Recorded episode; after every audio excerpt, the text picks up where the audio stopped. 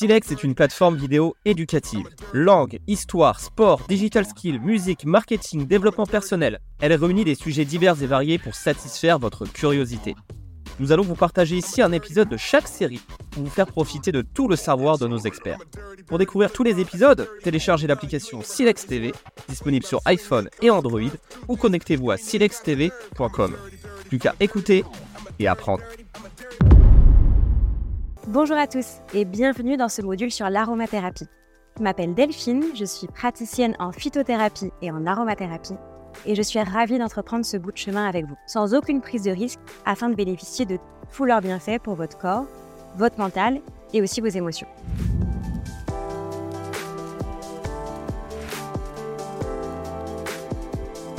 Ensemble, on va approfondir le mode de fonctionnement des huiles essentielles dans notre organisme et les critères pour bien les choisir. Puis, on fera un tour d'horizon sur les précautions d'usage et les méthodes d'utilisation. Ensuite, je vais vous présenter les différentes familles d'huiles essentielles et leurs propriétés afin que vous puissiez gagner en autonomie. Enfin, on se familiarisera avec les huiles essentielles indispensables pour votre santé physique et votre bien-être mental et émotionnel. Je vous ai concocté cette formation avec amour et tout au long du module, je vous donnerai des conseils et des astuces qu'utilisent les professionnels pour que les huiles essentielles n'aient plus aucun secret pour vous. Alors j'espère que ça va vous plaire.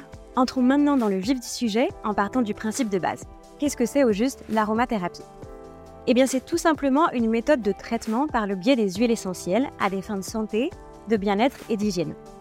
L'aromathérapie peut être préventive, c'est-à-dire venir en amont de toute problématique, afin de soutenir l'organisme dans son équilibre, ou bien être utilisée pour soulager et faire disparaître certains symptômes qui se sont manifestés. Pour faire un peu d'histoire, le terme date de 1928, inventé par le chercheur lyonnais René Maurice Gattefossé, lors de la découverte des vertus cicatrisantes et antiseptiques exceptionnelles de l'huile essentielle de lavande aspic. Suite à une explosion dans son laboratoire qui lui a grièvement blessé la main et brûlé la main, il a eu le réflexe de la plonger immédiatement dans une cuve remplie de cette huile essentielle qu'il avait Et dès les premières 24 heures, il a vu des résultats spectaculaires. Mais ce qui est fascinant, c'est que les huiles essentielles, elles sont utilisées depuis des siècles. On pense notamment aux Égyptiens qui, mille ans avant notre ère, utilisaient les huiles essentielles pour embaumer et préserver leur mort, notamment grâce aux vertus antibactériennes des huiles essentielles. Donc les huiles essentielles, elles sont fabriquées à partir de plantes aromatiques qui contiennent une essence. Cette essence est une véritable source d'énergie pour la plante. On le remarque d'ailleurs facilement, par exemple, lorsqu'on marche dans la nature. Quand il fait pas beau, les bonnes odeurs des plantes sont beaucoup moins présentes dans l'air si on compare à la même promenade mais par un temps ensoleillé. Et c'est normal. Le soleil, c'est une véritable source d'énergie pour la plante. Et en cas de mauvais temps, la plante va remplacer le soleil qui lui manque par une ressource d'énergie propre à elle, son essence, et elle va l'utiliser pour fonctionner normalement. faites attention à ça la prochaine fois que vous vous promènerez et vous verrez par vous-même. Et donc, pour fabriquer une huile essentielle, on va prendre la ou les parties de la plante qui contiennent cette essence. Et on va les distiller à la vapeur d'eau. Donc ça peut être les fleurs, les feuilles, les racines, l'écorce, le bois, la résine, les tiges ou encore les graines. Et alors qu'est-ce que c'est que la distillation? Comme vous voyez sur le chemin ici, on fait bouillir de l'eau dans une chaudière A pour obtenir de la vapeur d'eau. Cette vapeur est envoyée dans le corps de l'alambic B, donc c'est une grosse cuve en cuivre ou en inox, qui contient la plante à distiller. En traversant le végétal, la vapeur va faire éclater les sacs aromatiques de la plante, qui en contiennent l'essence. Ces molécules, plus légères que l'eau, vont être entraînées vers le haut de l'alambic par la vapeur jusqu'à atteindre la sortie haute. La vapeur qui est chargée d'essence va ensuite passer dans le serpentin C, qui baigne dans de l'eau froide. Elle va donc refroidir petit à petit et se condenser pour redevenir liquide. À la sortie du serpentin, le liquide est recueilli dans un vase de décantation D.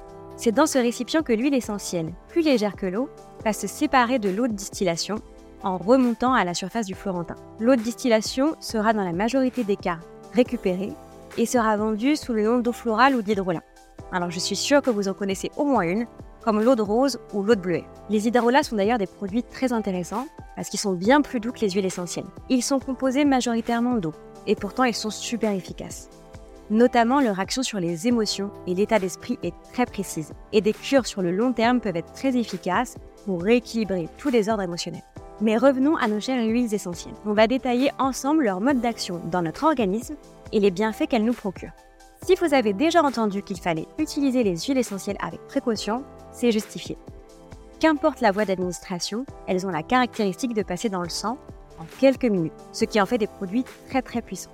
D'ailleurs, l'aromathérapie, elle n'est pas considérée comme une médecine douce, mais plutôt comme une médecine alternative. C'est pour ça qu'avec les huiles essentielles, on parle d'une utilisation goutte à goutte, qui se maîtrise d'ailleurs très facilement une fois qu'on a les connaissances. En avoir conscience, c'est vraiment la première étape clé pour une utilisation sans danger. Le problème, c'est que les huiles essentielles sont souvent utilisées en automédication, avec généralement peu de connaissances sur le sujet, et leur impact sur la santé n'est pas dénué de conséquences. Mais ne vous en faites pas, on va détailler tout ça ensemble dans ce module. L'avantage des huiles essentielles se trouve dans leur composition. En fait, elles contiennent des dizaines, voire des centaines de principes actifs, ce qui permet d'éviter tout effet secondaire pour l'organisme lorsqu'on les prend de la bonne façon, bien sûr. C'est la différence avec l'industrie pharmaceutique qui va venir isoler un seul principe actif pour créer un médicament, et ce qui est à l'origine des effets secondaires associés. Les huiles essentielles sont également antiseptiques, c'est-à-dire qu'elles vont agir comme des antibiotiques, mais sans détruire notre flore bénéfique, comme notre flore intestinale par exemple. Et en plus de cela, une majorité d'entre elles sont antivirales, donc elles vont soigner les maladies générées par les virus. Et leur action sur les bactéries permettra en plus d'éviter les surinfections. Et puis comme souvent, on trouve les deux, c'est-à-dire qu'il y a et des virus et des bactéries dans l'air et qu'on est à même de les attraper, utiliser les huiles essentielles en prévention va permettre de se protéger efficacement. Selon le contexte, les huiles essentielles peuvent donc remplacer certains médicaments et antibiotiques, comme c'est beaucoup le cas pour les maladies respiratoires de l'hiver car elles permettent de se soigner très vite et très efficacement. Elles peuvent aussi s'utiliser en complément pour renforcer les effets de ces traitements médicaux et obtenir des résultats plus durables. La beauté de la chose, c'est que les huiles essentielles agissent positivement sur notre terrain, un peu plus à chaque utilisation. Alors le terrain, qu'est-ce que c'est? C'est l'état général du corps avant l'apparition de la maladie. Cette constitution, elle est propre à chacun et elle dépend de paramètres comme l'hérédité, l'hygiène de vie, le lieu de vie, les habitudes alimentaires, etc. Et tout cela, ça va influencer la manière dont le corps se défend contre les infections et va plus ou moins favoriser l'apparition de déséquilibres. Donc plus on utilise les huiles essentielles, et mieux on sera protégé contre les maladies, et plus on aidera notre corps à trouver son équilibre naturel. En plus, il n'y a pas de résistance de l'organisme face à une huile essentielle qu'il a déjà soignée, et bien au contraire. En fait, plus on l'utilise, plus les effets sont visibles, rapides et durables. Je prends souvent l'exemple des douleurs liées au cycle menstruel pour les femmes. L'huile essentielle d'estragon, qui diminue les spasmes, va permettre un soulagement rapide et significatif des crampes. Et la femme qui l'utilise régulièrement remarquera que mois après mois, les douleurs seront de plus en plus diminuées. Et ça, c'est assez magique. En plus, comme elles sont composées de molécules aromatiques issues du vivant, les huiles essentielles parlent le même langage, entre guillemets, que nos cellules. Et elles sont reconnues sans problème par notre corps, qui permet une absorption en douceur qui ne va pas venir choquer l'organisme. Donc, nous venons de voir que les huiles essentielles sont extrêmement antiseptiques, antivirales et anti-infectieuses. Ce sont les seules alternatives d'ailleurs aux antibiotiques et elles ont largement prouvé leur efficacité à ce sujet. Mais, et ce n'est pas un petit mais, leurs bienfaits couvrent des domaines bien plus larges. Elles peuvent être cicatrisantes, antidouleurs, antispasmodiques, digestives, antidépressives, réguler l'immunité, les hormones, améliorer la circulation, rééquilibrer le système nerveux, etc. Bien sûr, une huile essentielle ne peut pas faire ça à elles toutes seules. Elles ont chacune leur spécialité. Et pour entrer dans le concret, voici quelques huiles essentielles majeures en aromathérapie à connaître. Si vous cherchez une action antivirale et antibactérienne, je vous conseille d'utiliser l'huile essentielle de Ravinsara et l'huile essentielle d'Arbrat. Si vous voulez une action anti-stress, privilégiez l'huile ylang et le petit grain de. Si vous voulez une action anti-douleur, pouvez prendre l'huile essentielle de laurier noble pour des problèmes de dents ou l'huile essentielle d'eucalyptus citronné pour les articulations, les muscles contractés ou les tendons inflammés. Pour aider à la digestion, l'huile essentielle de gingembre s'avère être très très efficace. Pour détoxifier le foie, je vous conseille l'huile essentielle de romarin à verbenone sous forme de cure. Pour aider à la cicatrisation euh, plaie sur la peau, l'huile essentielle du, lavande officinal est une des plus efficaces. Cette huile est également la meilleure alliée des sommeils difficiles.